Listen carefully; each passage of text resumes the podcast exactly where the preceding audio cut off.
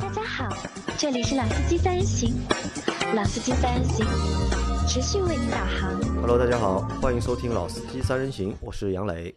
大家好，我周老师。大家好，我是老倪。啊，答应大家的，从这个星期开始，对吧？至少每个星期要更新两期的节目。啊，这星期我已经第二次过来了啊。呃，老师已经第二次过来，那今天的话，老倪也来参加了我们的节目。那这期是正儿八经的老司机三人行，有三个人嘛，对吧？嗯。那这期节目啊，就是先简单说一下，我们会聊两部分的内容，对吧？第一部分呢，我们会聊一下，就是四月八号发布的那个福特的国产版的那个探险者，探险者，对吧？因为我每次叫这个名字是辆大车啊啊，都比较拗口，因为那个车比较多，就探险者，对吧？叫者的比较多，对吧？啊探险者，对吧？冒险者，就是冒冒险家啊，冒险家，是这样是对吧开拓者，对吧？杨磊讲的这些搞不清楚呢，都是美系车。这里梳理一下，梳理一下。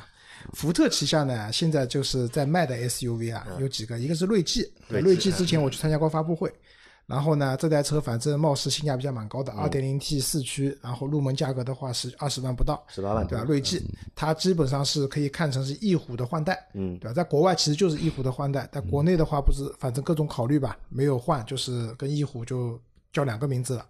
福特下面呢还有一辆叫锐界，锐界，啊锐界呢其实大家可以看，就是可以不应该是卖的最多的知，名度不是特别高的情况下，大家可以跟可以想象，就是跟汉兰达对，对标汉兰达，对标汉兰达，但是卖的远没有汉兰达好。嗯就是空间也没有汉兰达大。呃，对的，这个美系车有这个问题，就是外观看上去特别霸气，但是坐进去以后发现空间也不太行。啊这个不知道到底算好事还是坏事，这个不是福特的强项，对吧？这个不知道是好事还是坏事，你你往好的地方说，对吧？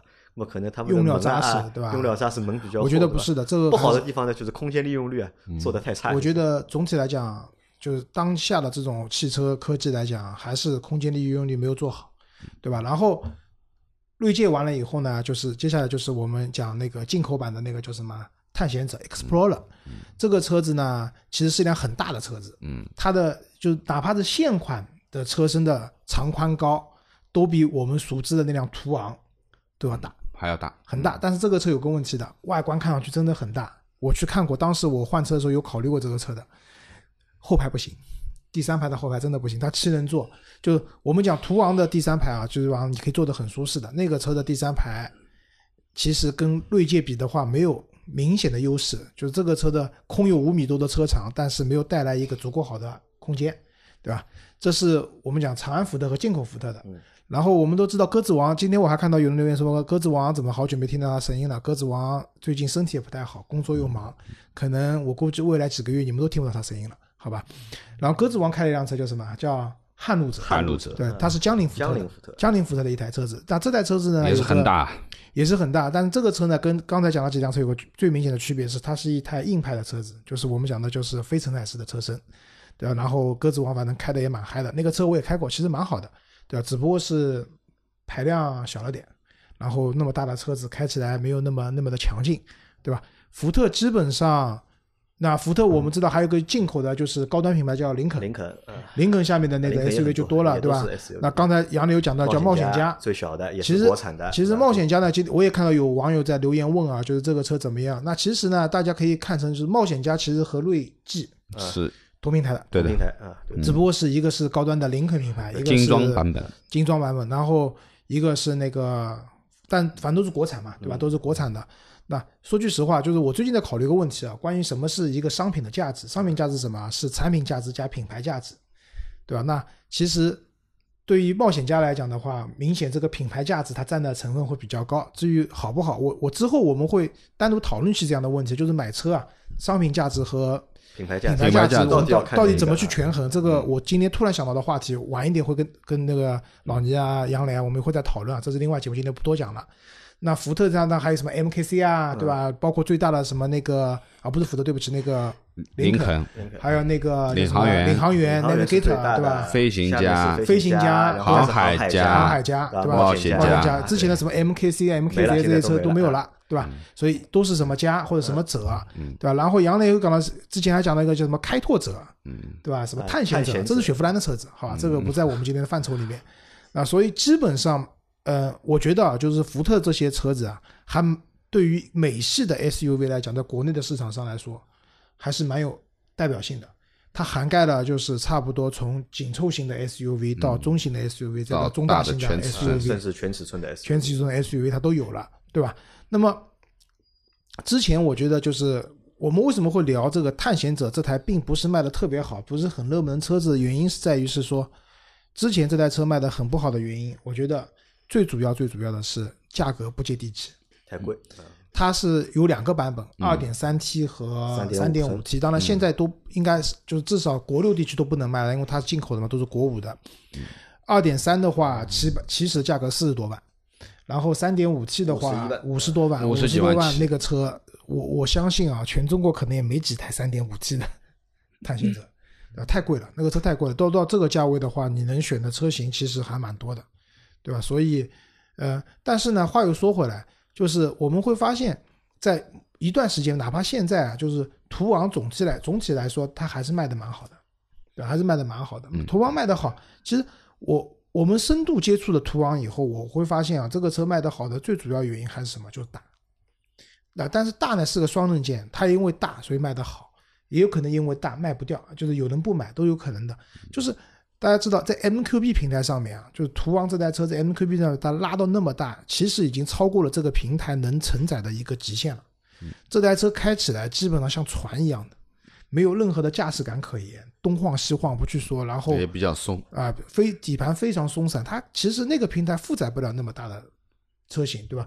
它如果说跟奥迪 Q 7一个平台，那就不是这个价格了，对吧？所以现在它有官方降价嘛？现在途昂官方的价格二十九点九九万起了，已经三十万以内可以买到那么大的车了。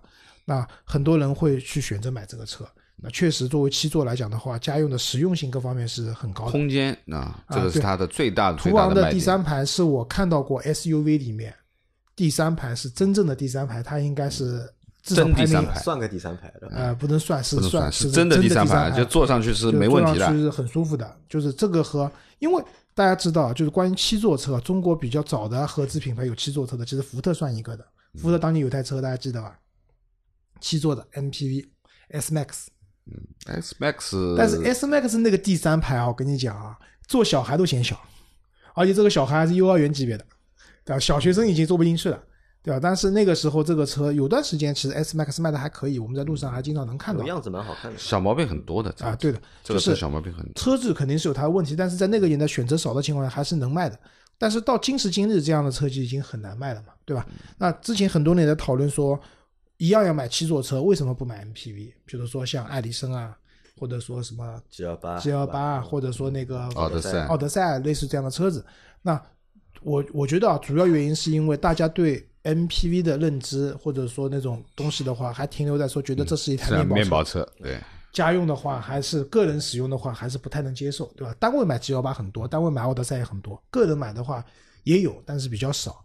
那么，所以既有七座的需求，又希望这个车看上去像台家用车的话，那无疑买 SUV 是一个相对来说比较折中或者比较好的选择。或者更威武一点，因为你看大的 SUV 啊，看上去啊就会比啊，较比较霸气，对对吧？？对，这个我后面要讲的就是还有一个很重要原因在于是说，我买了 SUV，也希希望第三排的座椅不是给猫啊狗啊放包用的，还是希望能坐坐人的，对吧？以前阿 Q 有句话嘛，他说那些设计假假七座的车子，你你好意思让自己的父母、自己的孩子坐到第三排去吗？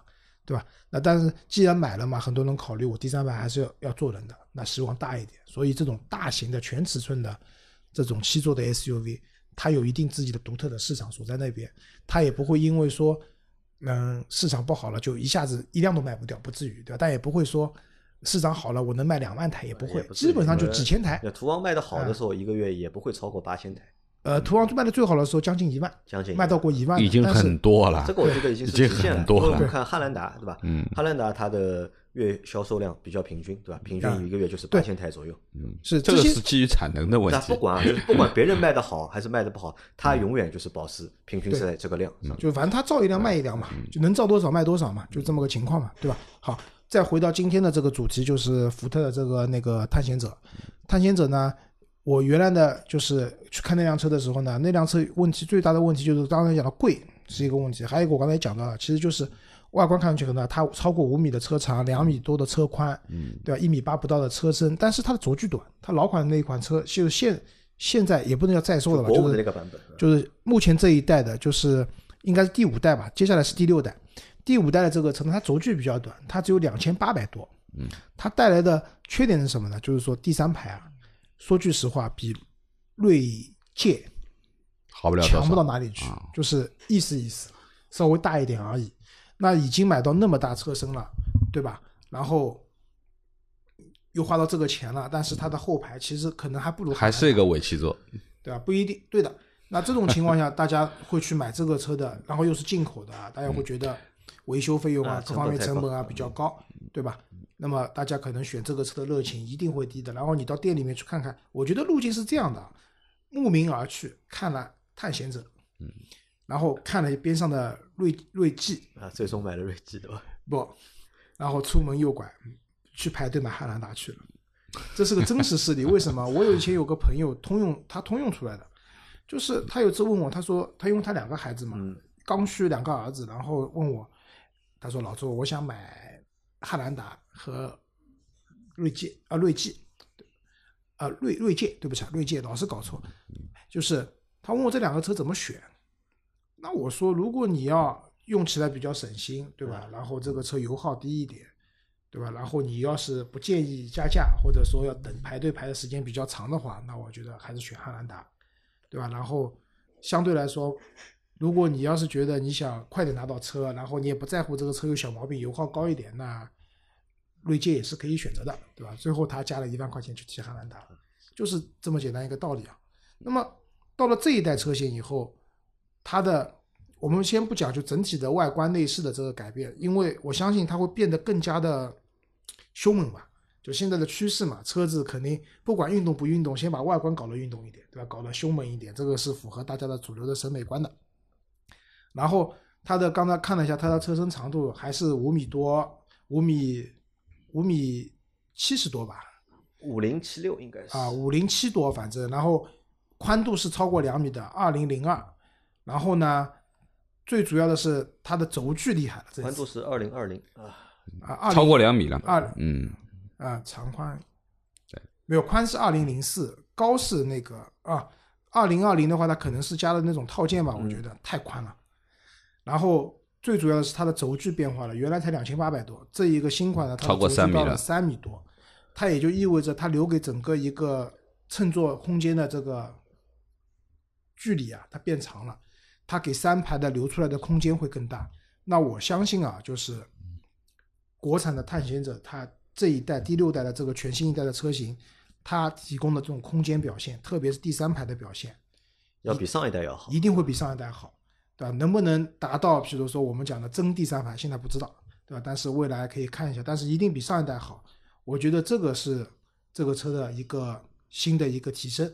那第二个，因为国产了嘛，我相信国产了以后，他们一定不会再上三点五 T 的车型了，因为国内双积分也好，油耗规则也好，你不可能上那么大排量的车子的二点三 T，对吧？然后不知道会不会搞个 10AT 的变速箱配一配，这个车的入门价格呢，接下来就是该把价格往下打一打了。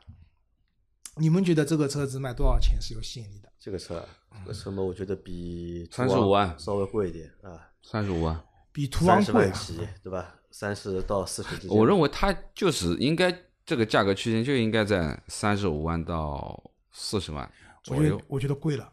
我觉得这个车上来以后，它的入门版的配置应该就在三十万左右。三十万，我觉得可能到不了高配的。车这个我觉得不可三十万可能到不了，不可能。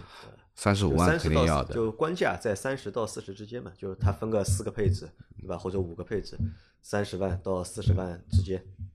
那这个我觉得是可能性会比较大一点，对吧？但我在想一个问题啊，就是福特为什么要在这个时间点，对吧，去国产这个车型？福特不是在这个时间点国产这个车型，这个早就有计划，早就定好了。对，定好了，这个早就有计划了，对。因为你看，就福特去年对吧，前年出了那个就是新的福克斯，对吧？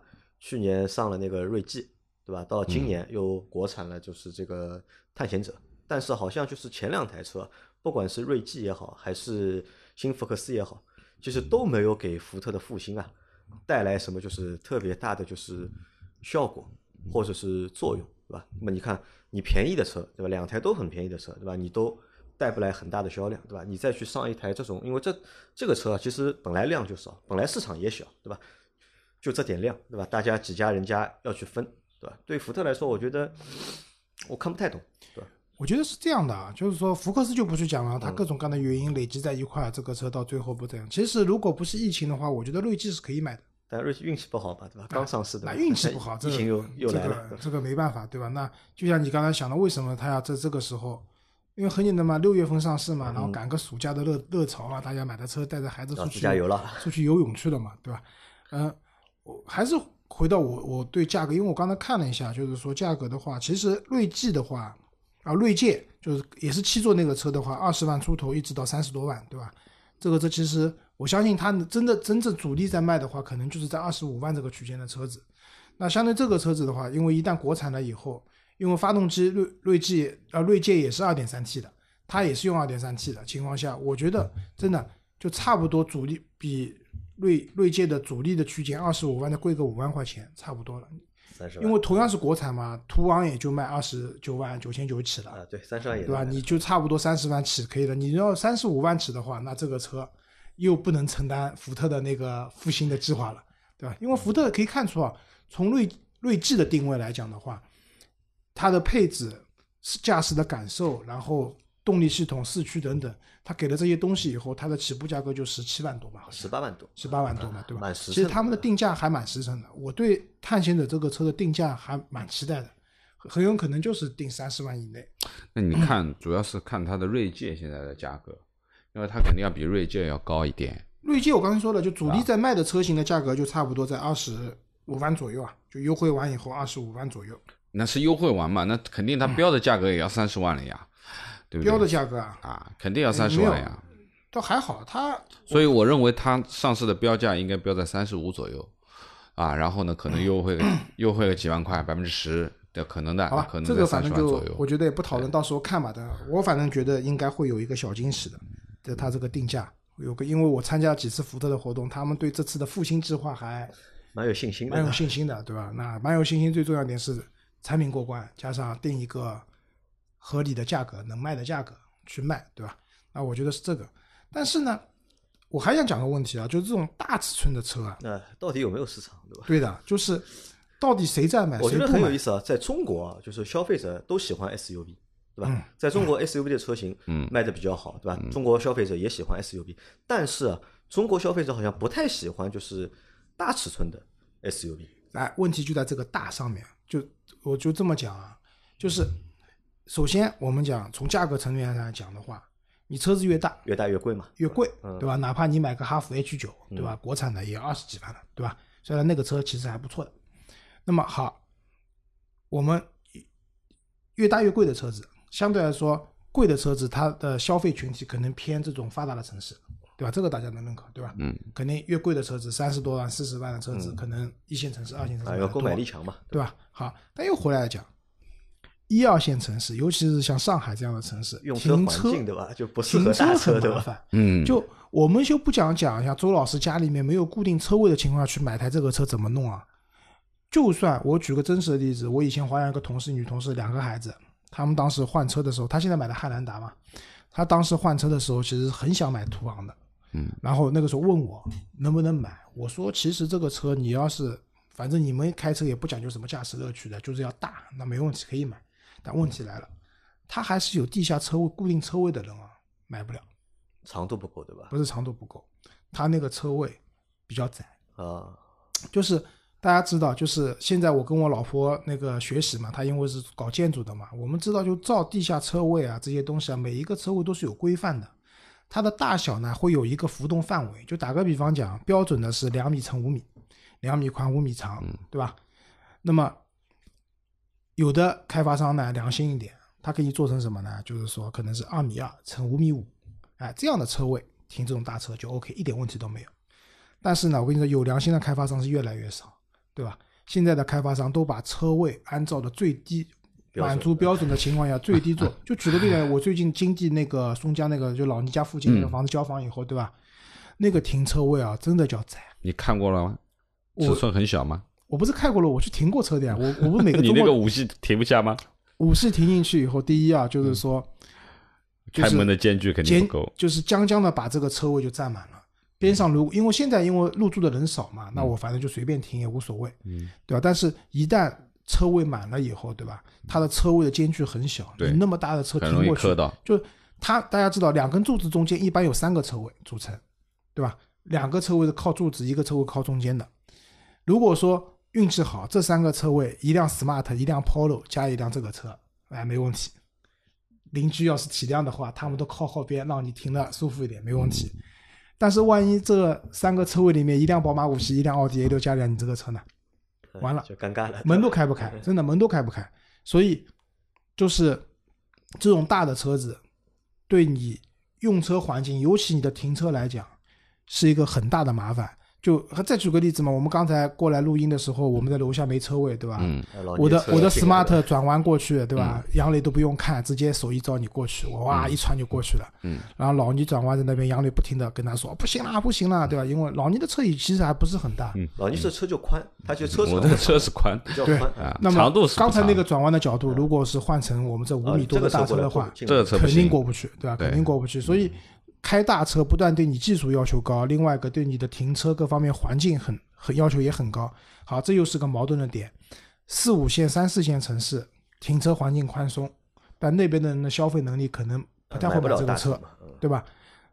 上海、北京，对吧？北上广深啊，什么杭州啊这些比较发达的城市，人们的消费能力买一台这个三四十万的车子没问题，但是迫于停车位的问题、各种各样的问题以后，他其实也要考虑，我买这么大车，我能不能方便的去使用？最终折中了，去买一台尺寸小一点的，也是七座的车子。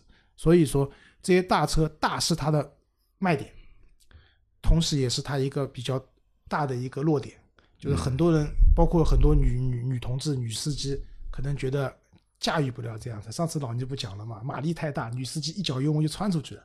这个车呢，穿是不会穿的，但这个车停车肯定会是有问题的。啊，停车不要说女司机的，像我们这种司机去停这种车也蛮头大的，说句实话，嗯对吧，真的很难停，对吧，进不去就是进不去。所以这些这个车子这样尺寸的车子，在国内的话，它的市场其实是比较窄的，嗯它不像就像杨磊讲，很多人都喜欢 SUV，但是大部分人买的 SUV 都是介于紧凑型的紧凑型的 SUV，对吧？十几万的紧凑型的 SUV，最多到中型的 SUV，再往上大的车子买的人反而少，对吧？买的人反而少，原因还是我觉得是在这个层面的。我是觉得，就是因为福特很多的车啊，包括特别是像翼虎啊，或者说现在新上来的这一款那个锐际锐际，其实它其实都应该是福特欧洲的开发的产品啊，它不会是美系的纯美系的。那么这一款其实是属于标标准准的美国版本的东西对吧？因为大家我们看很多美剧啊，就美剧里面很多什么 FBI 啊或者什么，你看到大型的 SUV，对不对？都是全尺寸的 SUV，当然它不，它不能算全尺寸，因为它只有五米出头嘛，它只能算一个中大型的一个一个一个 SUV。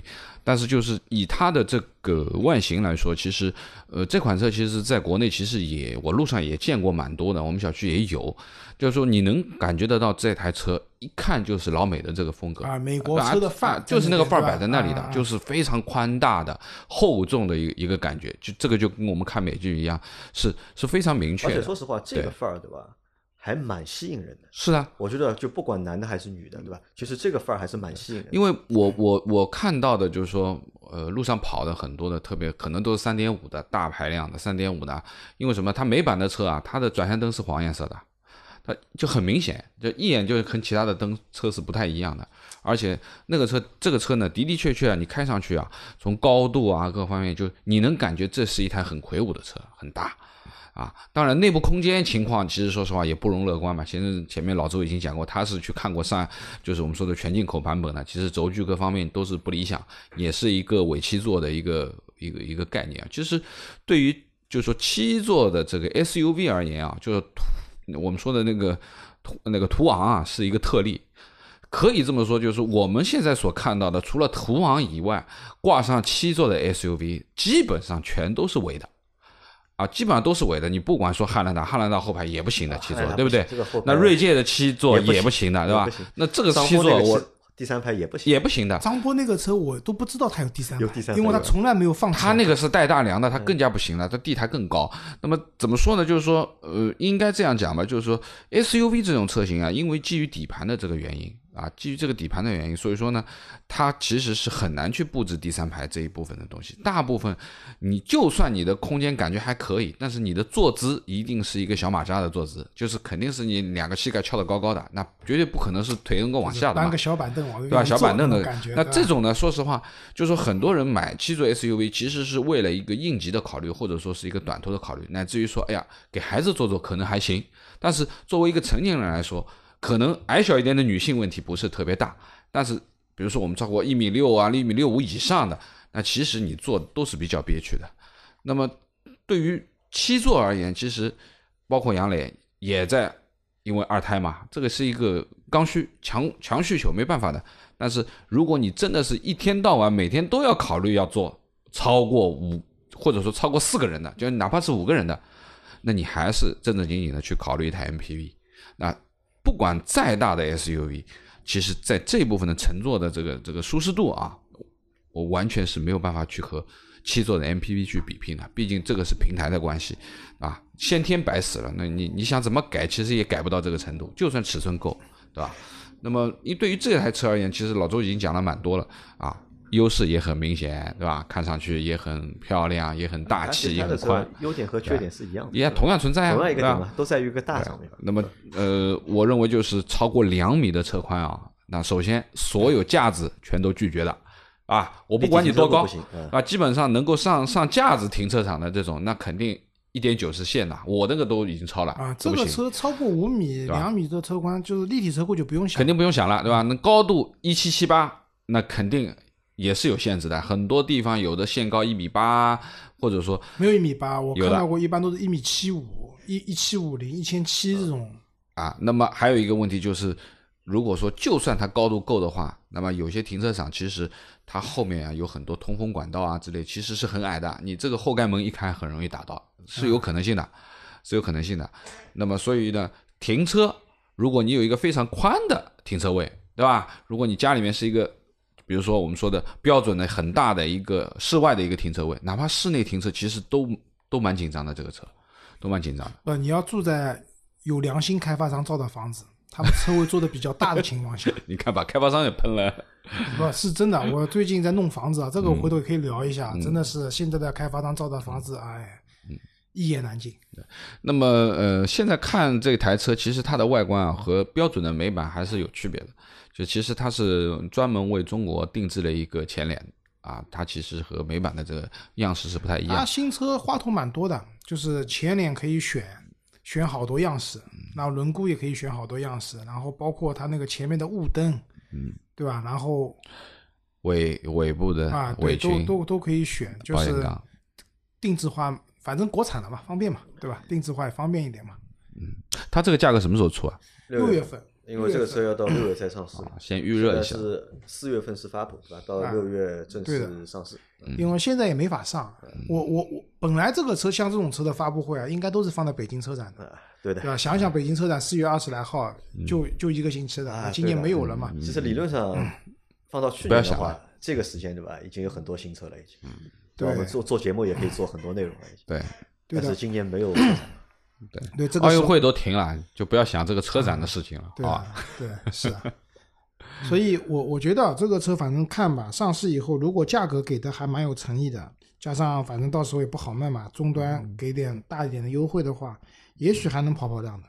也许能跑跑量，对对的因为说实话，我今年还蛮担心就是福特的，对吧？因为昨天我看消息说那个就是那个雷诺，雷诺对吧啊？雷退出诺退出了嘛，对吧？他把股份都卖给东风了嘛，东风啊对吧？因为卖不动嘛，因为雷诺因为他的确卖不动，对吧？但是你看福特的话，要比雷诺肯定要比雷诺要量要大很多，但是呢，就是和整个基盘去比的话呢，其实福特日子也不好过，对吧？你看再再加上今年这个疫情，其实也是半斤八两，我对吧？觉得。今年这个 疫情，其实你看很多小厂家，本来他那个线，本来那个产量还过得了过得了那条及格线，或者是死不了的那条线，到今年一看，很多厂家现在很都是在死亡线以下的。好像世界上造车比较好的国家，对吧？美国、德国，那个法国，雷诺的法国，对吧？日本现在疫情都很凶啊，对吧？都不行，都有问题。今年是肯定是困难的一年啊，就是国外有很多工厂都停了嘛之。前杨磊讲，我们在开玩笑讲嘛，二零今年的二零二零年不要了，改成二零一九年杠 B，或者杠 X，是一个特殊的二零一九年。明年开始重新算二零二零年，我觉得这个比较合理啊，不然今年这一年二零二零年真的就都荒废掉了。嗯，好吧，这个时候讲的差不多了，我们讲第二个话题吧。第二个话题我们再开一集吧，因为这个也讲了半小时了啊，行吧那大家想听关于买车划算、租车划算的，就听下期节目吧。好吧，我们拆一集节目出来，多一集啊。啊，混混混一集，我们又水了一集。好好，这个不水的，我讲了那么多了，好吧？好，谢谢大家啊，拜拜们这。期的节目就到这里，感谢，大谢谢家的收听，拜拜。嗯。嗯